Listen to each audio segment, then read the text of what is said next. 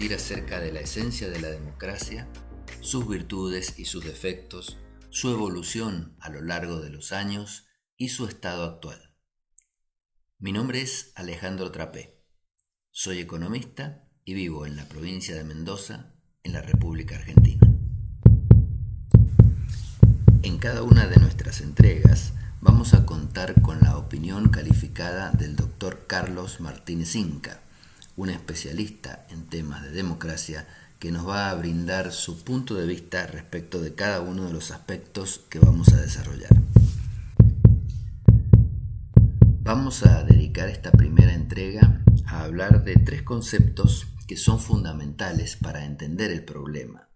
y para poder comprender después en qué estado está nuestra democracia y cuál es lo que podría ser una democracia ideal. Estos tres conceptos, que se encuentran muy relacionados entre sí, son los conceptos de libertad, democracia y autogobierno.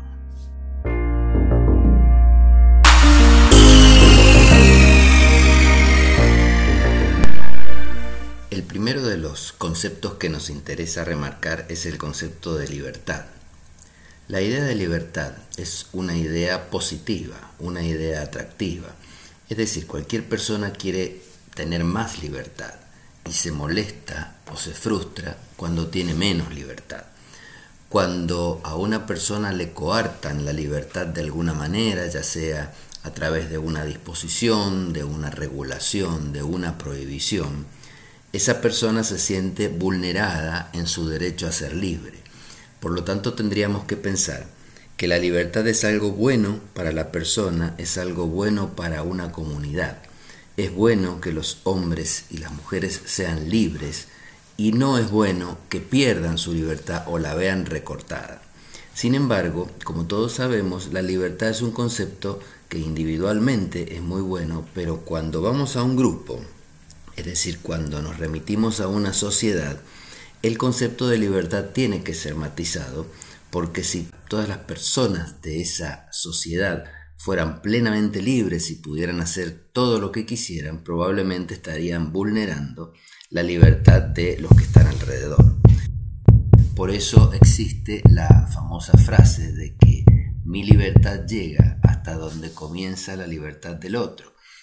Esto quiere decir que cuando vivimos en comunidad podemos ejercer nuestra libertad, pero de alguna manera la vemos recortada por la libertad de los demás, es decir, por no disminuir con nuestras acciones libres la libertad de los demás. Y esto termina siendo a la larga un precio que tenemos que pagar por vivir en comunidad y por las bondades que para nosotros tiene vivir en comunidad.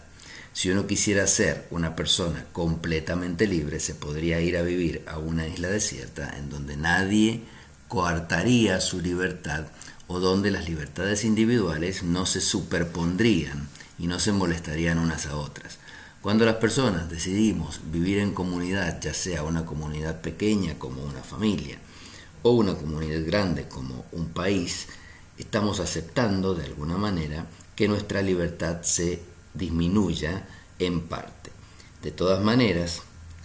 tal como lo venimos diciendo, la libertad sigue siendo un concepto positivo, un, un, concepto de lo que queremos tener más, de algo que queremos disfrutar más y de que cuando disfrutamos menos o nos las coartan de alguna manera, reducen nuestra felicidad o nuestro bienestar. Precisamente en relación a este tema, Carlos, ¿vos pensás que en las sociedades modernas somos más libres o éramos más libres antes cuando teníamos menos preocupaciones, menos estrés? Cuando uno se plantea la pregunta si somos más libres las personas en la sociedad moderna, la respuesta para ser objetiva y ecuánime requiere que uno apele a alguna unidad de medida, alguna pauta, algún patrón, algún baremo objetivo que nos permite responder de manera ecuánime esa pregunta. Y en ese sentido yo tomaría dos pautas, dos enfoques, el enfoque jurídico, el enfoque de los derechos, es decir, de cuántos derechos hemos reconocido y cuántos nos quedan por reconocer, y el enfoque de capacidades, que es del gusto y de la preferencia de Amartya Sen, como bien sabrás vos, y que en gran parte sigue también las Naciones Unidas para medir el desarrollo de los países.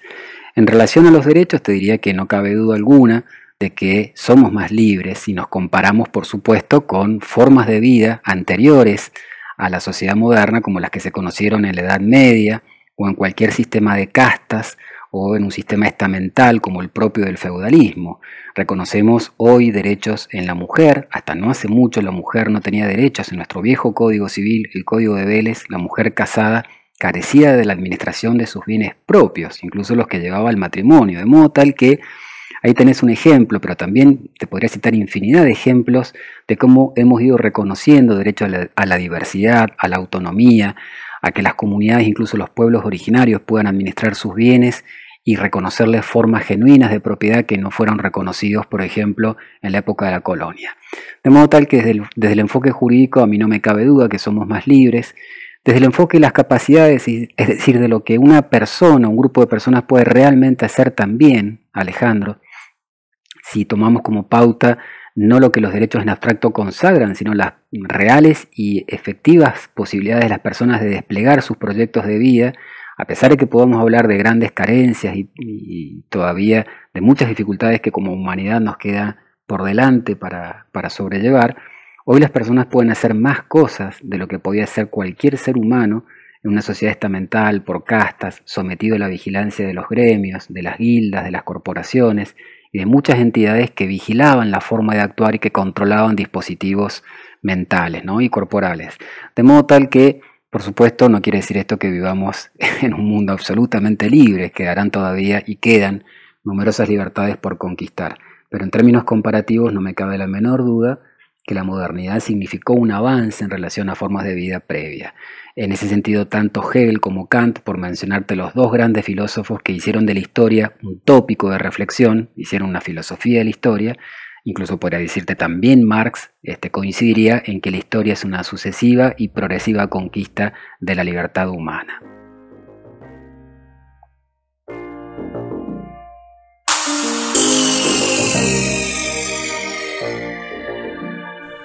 Habiendo concebido a la libertad de esa manera, el concepto de autogobierno surge naturalmente y se asocia mucho a la idea de libertad porque el autogobierno significa que la persona se da sus propias reglas, es decir, que las reglas no se las impone otra persona u otra institución o las demás personas. Es decir, que cuando yo me autogobierno significa que tengo mayores grados de libertad, porque soy yo mismo el que me da las reglas. Cuando otra persona me comienza a imponer sus propias reglas, o un gobierno me comienza a imponer sus propias reglas, de alguna forma comienza a recortar mi libertad. Resulta muy común escuchar que cuando somos jóvenes o somos adolescentes y nuestros padres eh, nos imponen algún tipo de conducta o nos imponen algún tipo de prohibición, eh, volvé a tal hora, no vayas a tal lugar, no te reúnas con tal persona, lee tal libro, no mires tal programa de televisión. Es decir, en todos esos casos nos está coartando la libertad y nos está imponiendo algún tipo de regla o de regulación o de pauta y con eso estamos perdiendo nuestro autogobierno.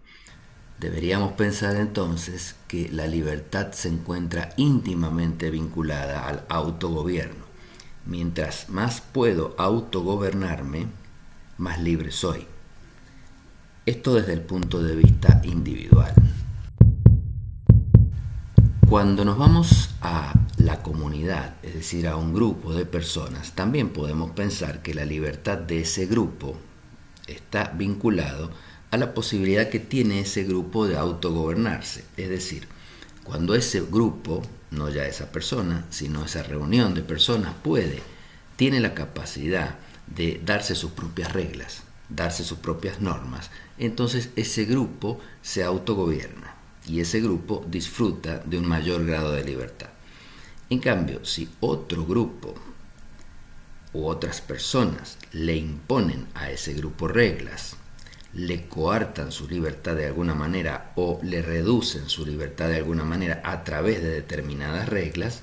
entonces el grupo está perdiendo su capacidad de autogobierno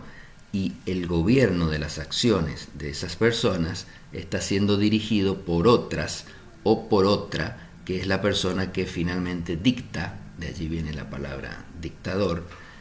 las reglas para que esa comunidad se maneje.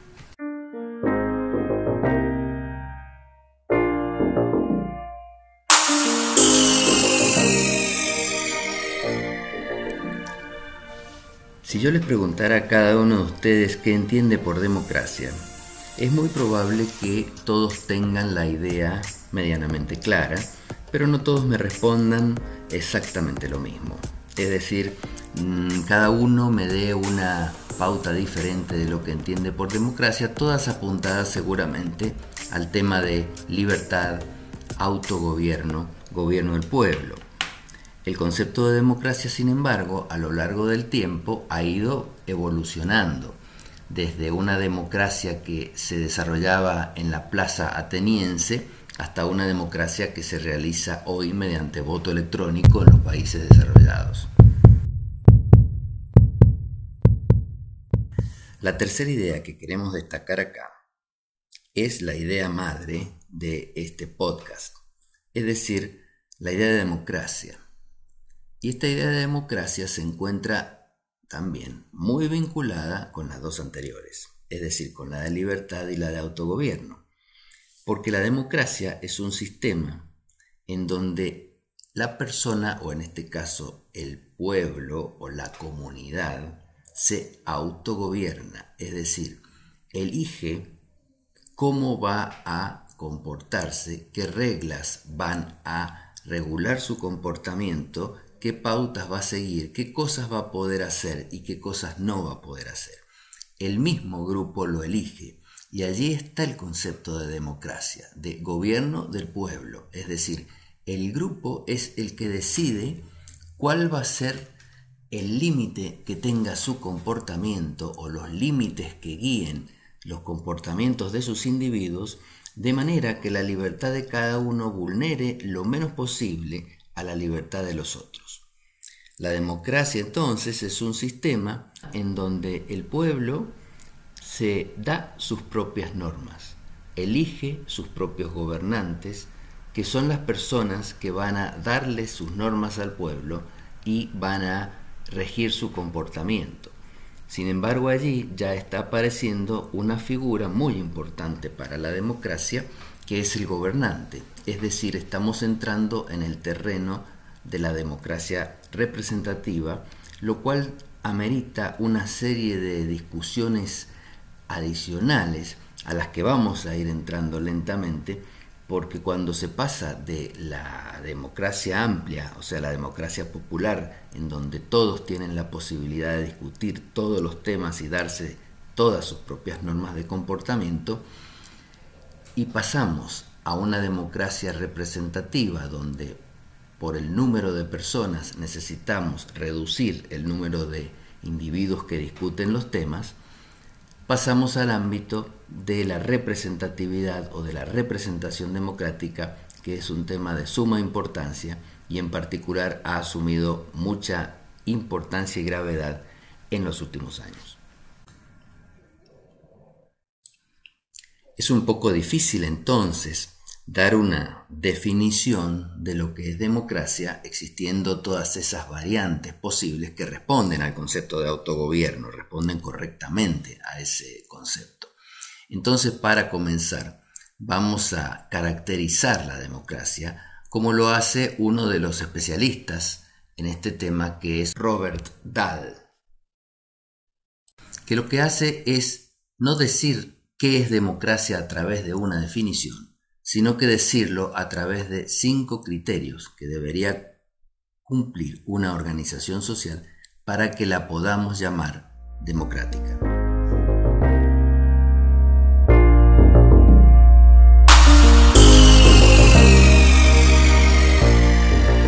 Lo que nos dice es que para que exista un ideal democrático en una comunidad deben cumplirse básicamente cinco criterios.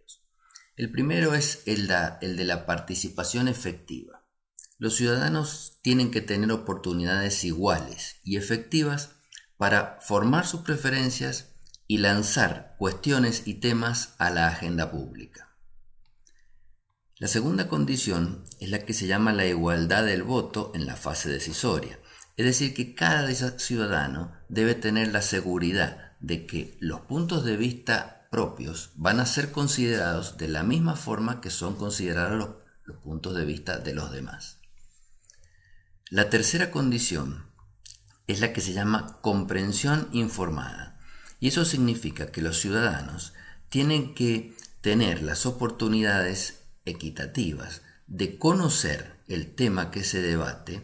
y afirmar cuál es la opción más adecuada para sus intereses y manifestarlo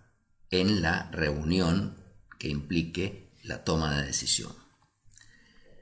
El cuarto punto es lo que se llama el control de la agenda los ciudadanos de un pueblo tienen que tener la oportunidad de decidir cuáles son los temas políticos más importantes que deberían ser discutidos y que deberían ser sometidos a votación de las personas. Y por último, la quinta condición se llama inclusividad. Esto quiere decir que esas cuatro condiciones que hemos dicho antes tienen que ser extensivas a todos los ciudadanos de lo que llamamos el demos, es decir, el pueblo. Todos los que tienen algún interés en los temas que se desarrollan o que se van a someter a consideración deben ser consultados, es decir, no debe quedar nadie fuera de la votación, ni por razones de raza, ni por razones de nacionalidad, ni por razones de género, ni por razones de edad. Lo que yo quisiera entonces es que nosotros pensemos si estos cinco preceptos que nos establece DAL, participación efectiva, igualdad del voto, comprensión informada, control de la agenda e inclusividad, se cumplen o no se cumplen en la sociedad en que vivimos. Y cuáles se cumplen más o cuáles se cumplen menos, porque de esa manera vamos a estar teniendo una primera impresión de si realmente nuestra democracia es una democracia verdadera, es una democracia ideal o nos hemos alejado de los ideales democráticos y de lo que los especialistas consideran que debe ser un sistema democrático.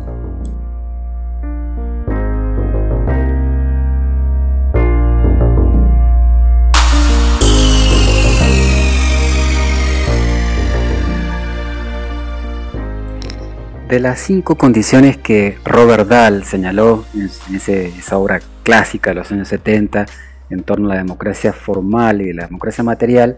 te diría que en mi opinión la que menos se cumple o la que todavía revela este, una deuda pendiente de los sistemas este, democráticos, constitucionales occidentales, para mí es la cuarta. La cuarta que tiene que ver con el control de la agenda, es decir, cómo el pueblo tiene la posibilidad de decidir qué temas políticos son relevantes y deben tener prioridad o tratamiento prioritario este, en la agenda de nuestros políticos o representantes. ¿no? En ese sentido, yo pienso que hemos retrocedido lamentablemente en una especie de bueno, por un fenómeno que en general está estudiado por la mayoría de los teóricos, que es el fenómeno de la apatía, pero también de la falta o de la pérdida de transformación de la legitimidad democrática. ¿no? Eso ha sido trabajado muy bien por un teórico francés, Pierre Rosanvallon, mostrando cómo a partir de los 80 cambió el mundo y la legitimidad democrática dejó de pasar por el tema de la elección y el tema del control de los ciudadanos, tanto en el momento de votar como en el momento de este, pedir cuentas o exigir cuentas de los representantes, y entonces aparecieron nuevas formas de legitimidad de las que te diría este, el control de la agenda, es decir, el, grado de participación efectiva, que también es la primera de las condiciones que tiene Robert Dahl, declinó notablemente. Incluso Pierro Zambalona publicaba hace eh, solamente dos años un artículo muy interesante mostrando cómo las elecciones han declinado durante el siglo XXI en las cinco funciones tradicionales que tendieron a cumplir en torno a la legitimidad y señala en gran parte esta deficiencia eh, por parte, digamos, del, pueblo de poder controlar, el común de los ciudadanos, poder controlar este, la agenda pública, ¿no? Las causas son complejas, pero en general hoy solemos identificar precisamente los medios hegemónicos en la información, en la transmisión de la información pública y la falta de democratización este, en los canales de comunicación que se cumplen no solo en nuestro país, se verifica en general en el mundo entero, ¿no? el problema de los grandes monopolios que canalizan nuestras formas de comunicarnos y que lo hemos visto crudamente también en relación a la pandemia, es decir, cómo hemos visto cercenadas nuestras posibilidades de comunicarnos, si no es pidiendo licencias institucionales a quienes manejan en un momento tan complejo como esto, como el que estamos atravesando como humanidad, la posibilidad de comunicarnos virtualmente con nuestros semejantes. Bueno, en general te diría que de las cinco condiciones es precisamente el control de la agenda pública,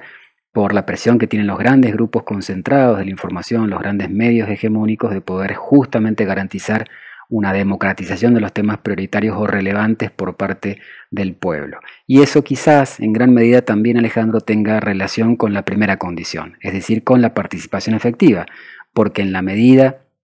en que el pueblo se retira o el pueblo es no reconocido por parte de, los, de, los, grandes grupos hegemónicos, de los partidos políticos también y del sistema formal de la democracia, en eso también este, está favorecida la cuarta condición de que no se, no se puede elaborar la agenda en función de las necesidades reales de la gente. Bueno, en definitiva, creo yo que ese es el déficit más grande que nuestras democracias formales hoy representan. Un aspecto interesante, como te digo, eh, de analizar es lo que este teórico francés Pierre Rosanvallon este, establece como el declive de las elecciones y cómo realmente las elecciones ya no parecen cumplir las funciones que eh, antiguamente cumplieron antes de los años 80 del pasado siglo XX en la legitimación democrática, lo cual no quiere decir que hay que suprimir las elecciones, sino que hay que buscar nuevas formas de legitimidad. Esa es la propuesta teórica de Rosanvallon.